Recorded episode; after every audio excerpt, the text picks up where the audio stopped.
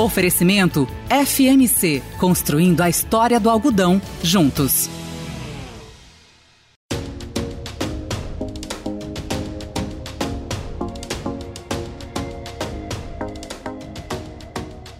Olá, sejam todos bem-vindos ao podcast que vai contar um pouco sobre a história do algodão e a trajetória da FMC, empresa com talento extraordinário. E você vai descobrir por quê aqui.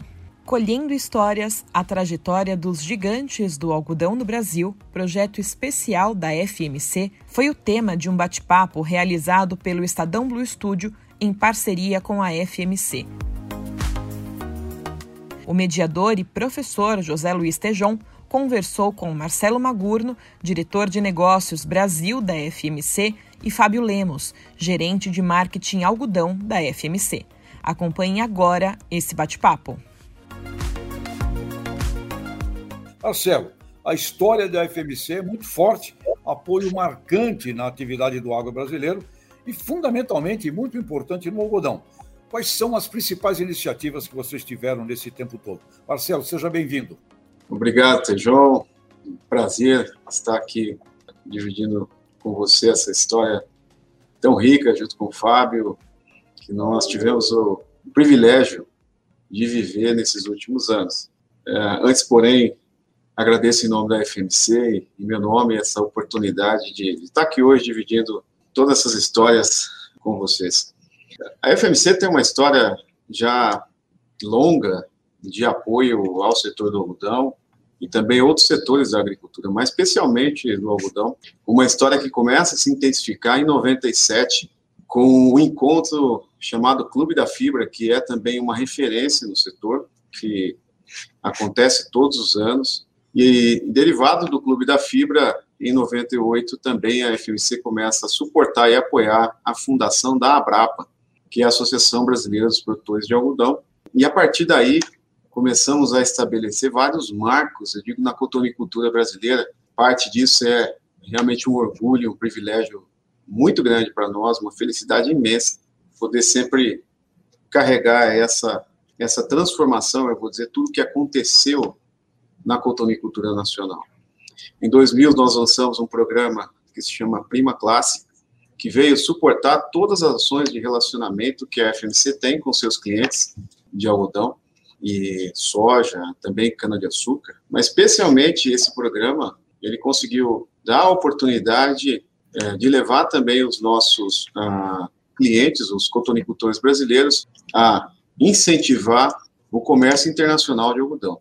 Então, nós passamos, a, primeiramente, em 2002, a convidar os compradores internacionais para vir e conhecer a cotonicultura nacional. Mais adiante, em 2005, nós fizemos o reverso, ou seja, convidamos um grupo de, de clientes, de, de agricultores brasileiros, uh, que, através do Prima Classe, tiveram a oportunidade de passar 35 dias viajando uh, no exterior, levando, sim, a fibra brasileira e passando a ser, então, Aí começa toda a história da transformação de um segundo maior importador de algodão há 20 anos atrás para o segundo maior exportador de algodão nos dias atuais.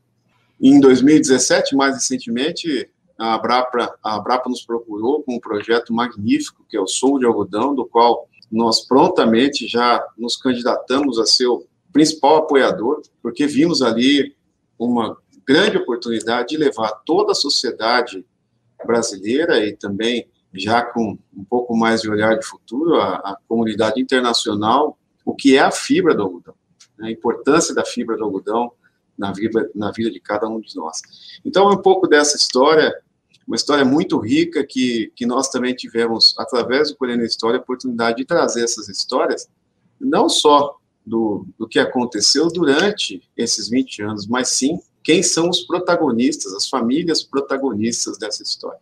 Muito bom, Marcelo. Genial participação de vocês, não é? Fábio, você é o gerente, gerente de cultivos dessa cultura que se transformou nesses últimos 20, 25 anos. Qual é a tua visão sobre uh, os principais aspectos que envolveram FMC e essa transformação, por favor? Olá a todos, é um prazer estar estar tá com vocês aqui falar um pouco do, desse projeto. É, eu acho que, além de tudo, de olhar a cultura do algodão, Tejão, a gente sempre olha o cotonicultor. Né? É importante sempre lembrar que o cotonicultor, além de, de plantar algodão, ele planta soja, milho e diversas outras culturas. Então, eu acho que.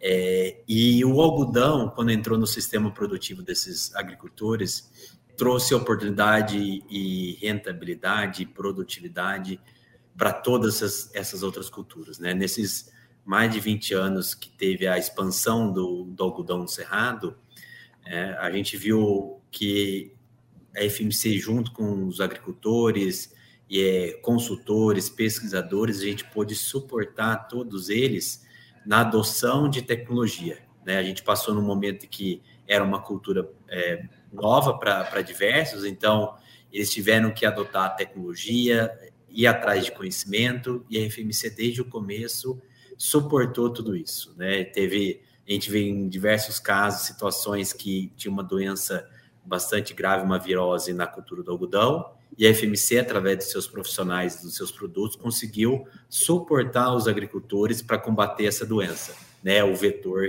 dessa doença, que era o, pulgão. E aí a gente conseguiu fazer que a cultura fosse é, produtiva, encaixasse no sistema produtivo do cerrado, né? Em muitos casos, em rotação com soja, e fazer com que o algodão expandisse. Né? E aí, a partir desses 20 anos, a gente conseguiu suportar é, o agricultor para que ele adotasse tecnologia, para que ele investisse e que no sistema produtivo ele tivesse produtividade e rentabilidade. Então, foi um pouco nesse sentido, João, que a gente desde o começo suportou, né? E todo ano, quando a gente traz inovações, traz novas, novas ferramentas, sem dúvida, para o cotonicultor, no sistema soja, milho e algodão, a, a gente suporta ele para que ele consiga permanecer na atividade com rentabilidade. Fábio, Fábio e Marcelo, eu assisti os documentários e fiquei emocionado, porque uma coisa que, que, que toca muito, quer dizer, além da tecnologia, além da ciência, além de todo esse conhecimento que vocês sempre representaram, tem uma coisa que é a vontade. A gente sabe que a razão orienta, mas é a emoção que movimenta. Eu queria ouvir agora de vocês, começando com o Marcelo, depois você de novo, a emoção daquilo lá, as histórias, como elas se misturam, o que, que vocês, o que, que vocês eh, eh, absorvem num conjunto, numa síntese, né, daquela reunião fantástica, maravilhosa daqueles seres humanos pioneiros e como isto, inclusive, emociona um cidadão da cidade, por exemplo, que nunca viu uma, uma, uma agricultura e a juventude, a juventude, os sucessores. E como que isto, para mim, é espetacular. É, é, eu diria que é, define uma vontade humana para os próximos 30 anos do novo agronegócio brasileiro. Mas eu queria ouvir. Eu fiquei emocionado e parabenizo vocês de novo e todas aquelas famílias ali que vocês ali reuniram. Mas, Marcelo, conta aí a mágica, né? a, a química maravilhosa uh, desse, desse trabalho no algodão e dessas famílias, por favor. Eu posso assegurar para você que foi uma, um momento extremamente emocionante. Todos nós pudemos viver intensamente cada história ali contada. E o importante foi poder dividir entre as, essas famílias cada história. Eu acho que é uma história que, que nós tivemos a oportunidade de buscar histórias, mas antes de falar das histórias, são famílias que, que hoje estão posicionadas talvez na maior na área que houve a maior revolução tecnológica, social e empresarial do, do agro. Eu, eu posso assegurar do agro brasileiro, mas talvez do agro mundial. A transformação que ocorreu no Cerrado brasileiro e volto a dizer tecnológica, porque muita tecnologia investida, uh, social, porque cidades novas foram criadas, cresceram, regiões se tornaram relevantes pelo agronegócio, e empresarial. Né? Nós estamos falando de famílias que se deslocaram do sul do Brasil, ou seja, Rio Grande do Sul, Santa Catarina, Paraná, ou até mesmo do Sudeste, para o Cerrado, acreditaram em um sonho e, através desse sonho, se tornaram o que são hoje. Acho que a, contar histórias do gigante, nós temos que lembrar sempre que atrás do gigante sempre tem as fortalezas, né? Então, quando a gente fala de fortaleza, nós temos que lembrar das avós, das mães, mulheres que puderam suportar tudo aquilo que foi viver em barraca de lona, é, viver sem nenhuma estrutura, uma estrutura muito precária, sem água, sem luz em todo o início, tomar ali a decisão de, de deixar para trás talvez um conforto maior no sul do país, no Paraná ou aqui mesmo em São Paulo, e decidir realmente transformar o Cerrado como estados como região do oeste da Bahia, estados como Mato Grosso, Mato Grosso do Sul, ou seja, são tantas histórias e muito, muito, muito bonitas. E quando você pega essas histórias e começa a registrar e perpetuar isso tudo, traz muita emoção, porque cada uma das famílias vive ou revive a sua história. Então, para nós foi assim um momento muito gratificante, porque nós tivemos depoimentos de pessoas que, que nos disseram: olha, eu tive a oportunidade de revisitar tudo que eu vivi, registrar e estou mostrando isso para os meus filhos, para as minhas noras, para os né, filhas, genros, netos, netas, e nós tivemos famílias que realmente tiveram inteira, todos os filhos, ou todos os descendentes imediatos, todos os netos, e até mesmo bisnetos. Então foi assim, uma, uma, uma um momento emocionante, que para nós é, é, é, o privilégio, né, É um privilégio de viver isso. Eu sou aqui do interior de São Paulo, sou filho de agricultor também, meu pai foi cotonicultor na década de 80, quando o algodão foi. O algodão é muito itinerante, né? Ele saiu.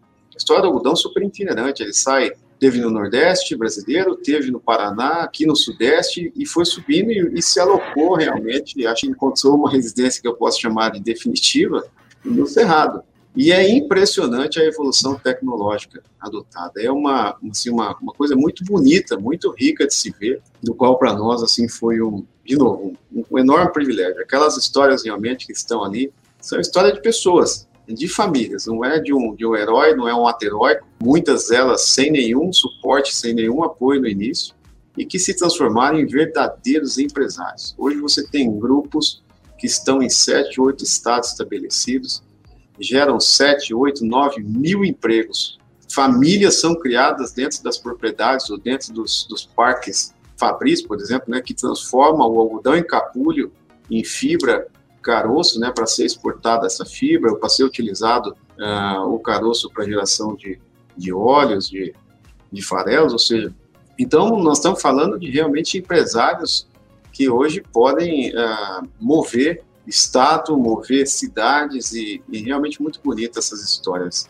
Fiquei assim extremamente emocionado, feliz e posso dizer assim que me senti partícipe ali porque pude viver aquelas histórias, né? Olhar cada vídeo, cada história daquela ali é muito bonito. É, Marcelo, e eu vou te contar como o Brasil está precisando, como o Brasil está precisando ver gente que chegou ali, como você bem colocou, morando embaixo de lona, né? Tendo que consertar lá um trator antigo na mão, e como esse pessoal conseguiu fazer uma prosperidade eh, fantástica. E aí eu, eu, o Fábio mencionou uh, um sistema, não é? Então eu também fico aqui vendo, era um pessoal simples, um pessoal que veio com muita dificuldade, como esse pessoal teve que aprender, Fábio. Aprender, aprender, aprender tecnologia, ciência, que você bem colocou. O Cerradão brasileiro virou, virou um sistema, né?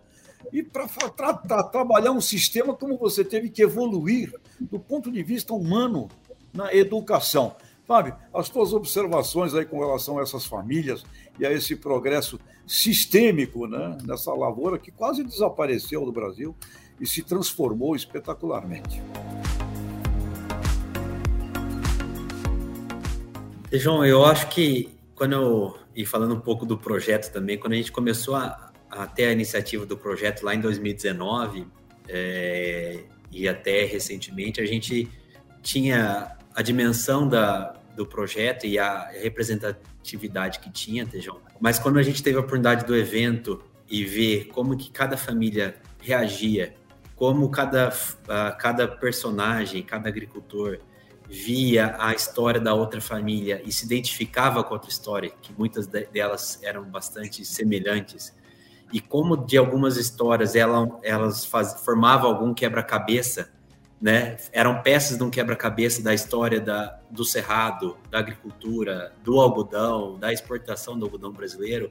A gente via realmente a, as pessoas se emocionando, né? E seja nas questões de das dificuldades, seja as questões da superação, seja nas questões que, que o próprio algodão no início ou, ou e a agricultura trouxe no cerrado, né? Na questão de, de emprego, na questão de, de algumas pessoas terem que é, ser os primeiros, algumas mulheres ser as primeiras cozinheiras para, os funcionários e toda a geração de renda e oportunidade que a gente viu no Cerrado. Né? Então, como o próprio Marcelo falou, diversas cidades progrediram e evoluíram, sem dúvida, por causa do algodão e por causa do sistema produtivo.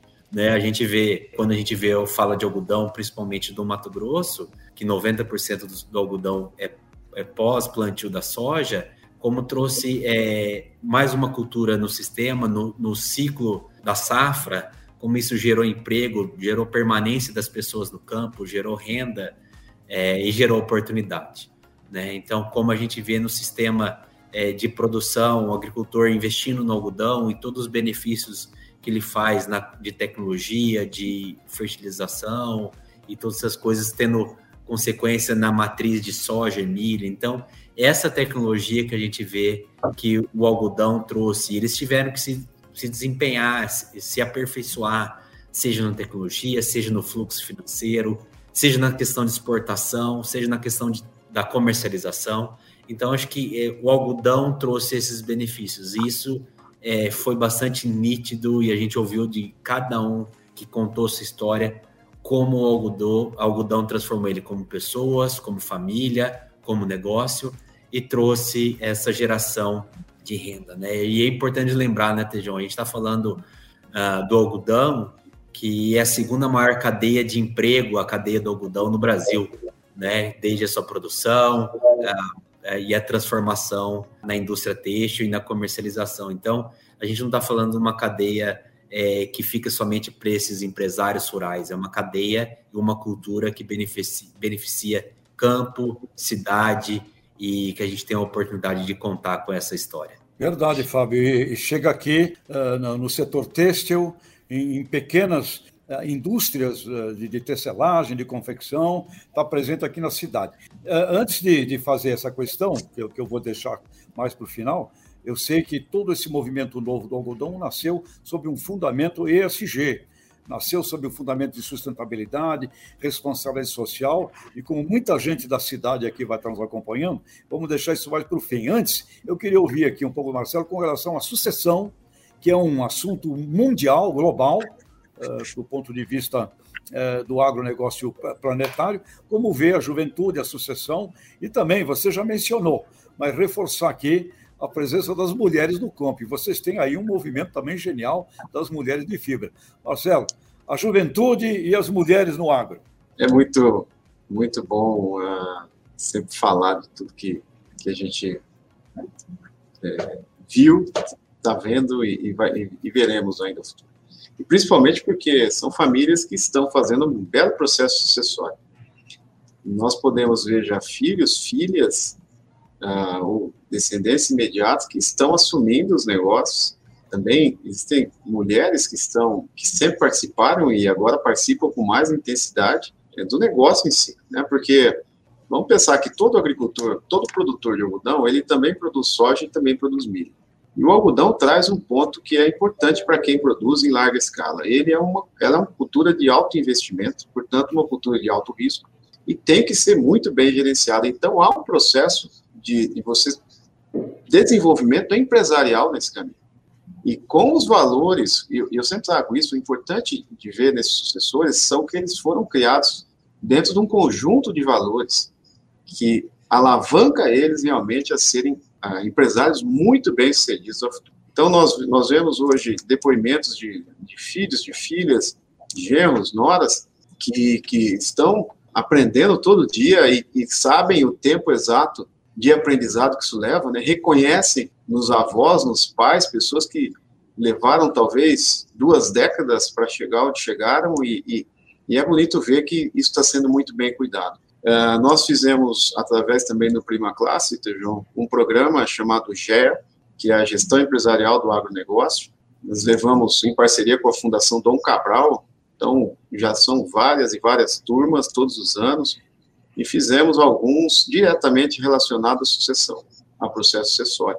Uh, o Mulheres de Fibra, do qual nós tivemos juntos uh, no encontro em São Paulo, nós ali pudemos ver filhas, né, de realmente empresários rurais, não só de algodão, mas também tem soja, milho, como estão realmente interessadas no agro. Né? O agro realmente se tornou é, a grande locomotiva a, do PIB brasileiro.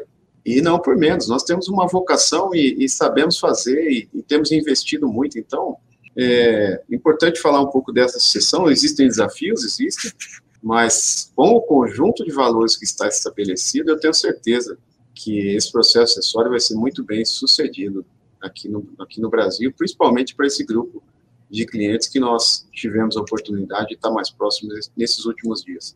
É, você mencionou bem valores, né? E é, é, é muito sólido esse assunto do caráter uh, dos valores. É importante que isso se expanda para o país todo. Fábio, você, você também tem uma observação sobre sucessores, mas como você está envolvido diretamente, diretamente no cultivo do algodão, uma coisa que eu observo quando visito esse pessoal é uma grande qualidade também dos funcionários dos operadores. Tem, tem é, além da família, etc., há uma qualidade de vida evolutiva nas equipes é, que envolvem essa atividade, como o Marcelo bem, bem lembrou, uma atividade também agroindustrial. Né? Como você vê a sucessão e o engajamento das equipes desse pessoal?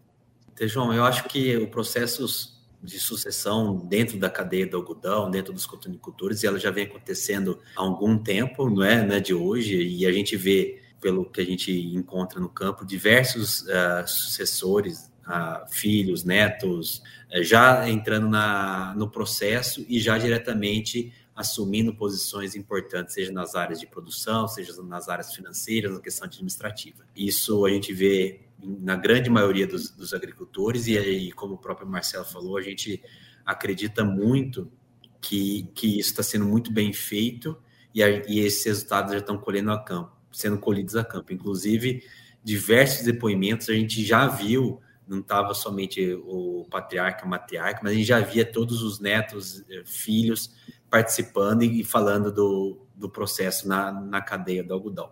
Né? E a gente vê, e, e, o próprio algodão trouxe esse desafio pela, pelo alto investimento, pelo alto risco, pela complexidade de produção, a gente está falando em mais de 180 dias de cultivo, a toda uma capacitação técnica e do sistema e da, das pessoas que convivem na cultura. Então, é necessária uma capacitação de, das pessoas que estão a campo, a, de todo um sistema de beneficiamento, então, pessoas especializadas em beneficiamento para que produza fibra de qualidade, que não tenha problemas na, na, na produção e também no beneficiamento.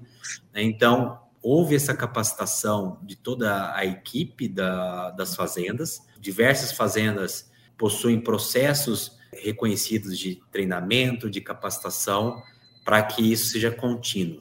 Né? Então, acho que o algodão trouxe isso. E aí, consequentemente, né, Tejão, você se melhorando o profissional, o profissional que está lá na, na fazenda, ele cuida não somente do algodão, ele cuida de todas as outras culturas, de diversos processos. Então, a, o agricultor se torna mais fortalecido e consegue gerar valor para todo mundo que está em volta. Muito bom, Fábio. É um bem-estar ambiental né, como um todo. Marcelo, voltando aqui para os nossos amigos da cidade, principalmente, acadêmicos, pessoal que nos acompanha aqui no mundo urbano eu tenho uma visão de que o, esse novo algodão dessa era dos últimos 20, 23 anos, ele já nasceu ESG. Mas eu queria ouvir de você a, a responsabilidade social, o meio ambiente e a governança, a sua visão sobre essa cadeia produtiva. É importante esse ponto para todos e, como eu disse, são verdadeiros empresários rurais. Né? São grandes companhias, hoje grandes empresas, que estabeleceram processos já de longa data que tem processos, tem toda uma visão social de desenvolvimento, principalmente desenvolvimento comunitário. Lá atrás chegaram com, com se estabeleceram ainda em, em, pequenos grupos de famílias, que depois se tornou uma comunidade, que depois se tornou uma cidade, e foi se tornando ali uma região, um polo, e tudo isso acontece através de um compromisso de desenvolvimento social, ambiental, e eu posso assegurar que todos esses uh, essas famílias, esses agricultores, a agricultura hoje brasileira de modo geral tem uma especial atenção ao que nós chamamos de ESG. Mas ultimamente nós podemos ver a, a MAGE sendo reconhecida pelo, pelos seus investimentos uh, em ESG, a própria SLC Agrícola também reconhecida pelos seus investimentos, são, são grandes companhias que exportam seus produtos e hoje o algodão brasileiro ele sai com selo de certificação. Então é importante o, o, o nosso ouvinte procurar, através da Abrapa, que fornece todas as informações, através também do Sou de Algodão, que você pode comprar uma camisa hoje de algodão, uma calça jeans hoje de algodão no Brasil, uma camiseta e lá vai ter o selo, que ali assegura que todo esse algodão foi produzido através de um olhar de sustentabilidade muito intenso, muito forte, assegurando toda o que nós chamamos de ESG. Então, uh, esses vídeos dessas famílias estão disponíveis nas, nas, plataformas à medida que nós temos autorização, e, e aqui quero, Tejão, agradecer a cada família que nos permitiu mostrar essa história. E não é uma história para falar de que eu saí do sul do Brasil, tinha 20 hectares, agora tem 2 mil, não é isso. É, é falar da jornada, né? Essa jornada que, de transformação, essa jornada de vida, esses aprendizados que trazem. Então, ah, nós temos mais uma vez o grande privilégio, e agradeço a cada família que nos permitiu viver e mostrar e registrar isso. Famílias realmente forjadas, com muito trabalho, com muita dedicação e com um olhar especial a pessoas. Se você vê como funciona uma, uma, uma grande propriedade rural hoje no Cerrado brasileiro, são verdadeiras mini cidades que ali fornecem desde escola, posto médico, saúde, ou seja, tudo necessário para que as famílias possam se desenvolver, viver ali e realmente progredir. É isso aí, Marcelo. Superação, né? É o que você faz com a sua própria vida, sob qualquer circunstância, gerando valor. E é o que temos ali naquele exemplo. Fábio, suas últimas palavras, sua mensagem aqui é, final. Não, obrigado. E acho que só para reforçar alguns pontos, né? É, mais de 80% do algodão brasileiro tem essa certificação que o, que o Marcelo comentou, que, que envolve o SG, que a gente chama, que é o selo do algodão brasileiro responsável, que que cumpre mais de 170 requisitos. Né? E o Brasil produz algodão, uh, mais de 30% do algodão mundial é brasileiro com esse selo. Então, é com muita alegria que o, o agricultor brasileiro cumpre o ESG de forma bastante significativa, respeita e tem isso como objetivo, tem isso como, como clareza que isso é, é fundamental para o negócio dele. Então, é sempre sem dúvida, reconhecer esse, esse cotonicultor e toda a sua trajetória que a gente teve a oportunidade de contar, porque ele não somente é, cresceu, se desenvolveu, mas como ele também consegue respeitar todos os diversos pré-requisitos para o SG, João. É, Fábio, olha, do A do algodão ao Z do zebu, nós precisamos de um trabalho como esse que vocês estão fazendo uh, no exemplo do, do algodão. Eu quero parabenizar muito ah, aos produtores, suas famílias, ao brasileiro e a vocês, FMC. E quero deixar aqui a última palavra, o tchau, para o Marcelo, ah, para todo mundo aqui que está conosco nesse, nesse momento. Marcelo.